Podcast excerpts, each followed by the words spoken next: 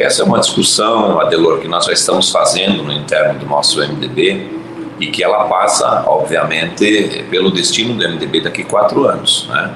Então, se o MDB quer ter um projeto para daqui a quatro anos, é, eu vejo que daí, né, nesse momento, é, o MDB pode ajudar o governo do Estado, né, é, dentro daquilo que o governo demandar dos votos no parlamento catarinense, mas precisa fazer uma construção de independência para que o partido possa oferecer uma proposta diferente daqui a quatro anos.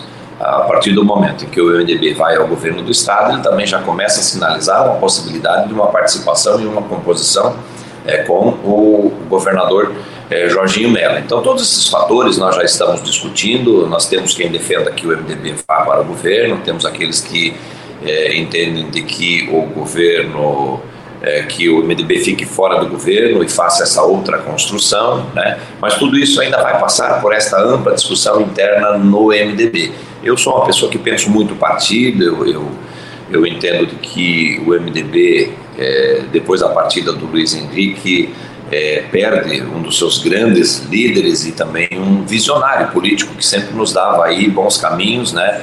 energias muito positivas para a construção. Né? Então, nesse momento, o MDB precisa se reencontrar dentro deste cenário. Então, o governador venceu as eleições, né? ele venceu as eleições, ele tem basicamente uma equipe para comandar o estado de Santa Catarina. O MDB pode ajudá-lo, não necessariamente ocupando espaços de ponta no governo como secretarias, né? Então esse é o meu posicionamento assim que a gente pode servir a Santa Catarina, aos catarinenses, ajudar o governo do estado sem estar presente ocupando espaços eh, importantes de primeiro escalão no governo catarinense.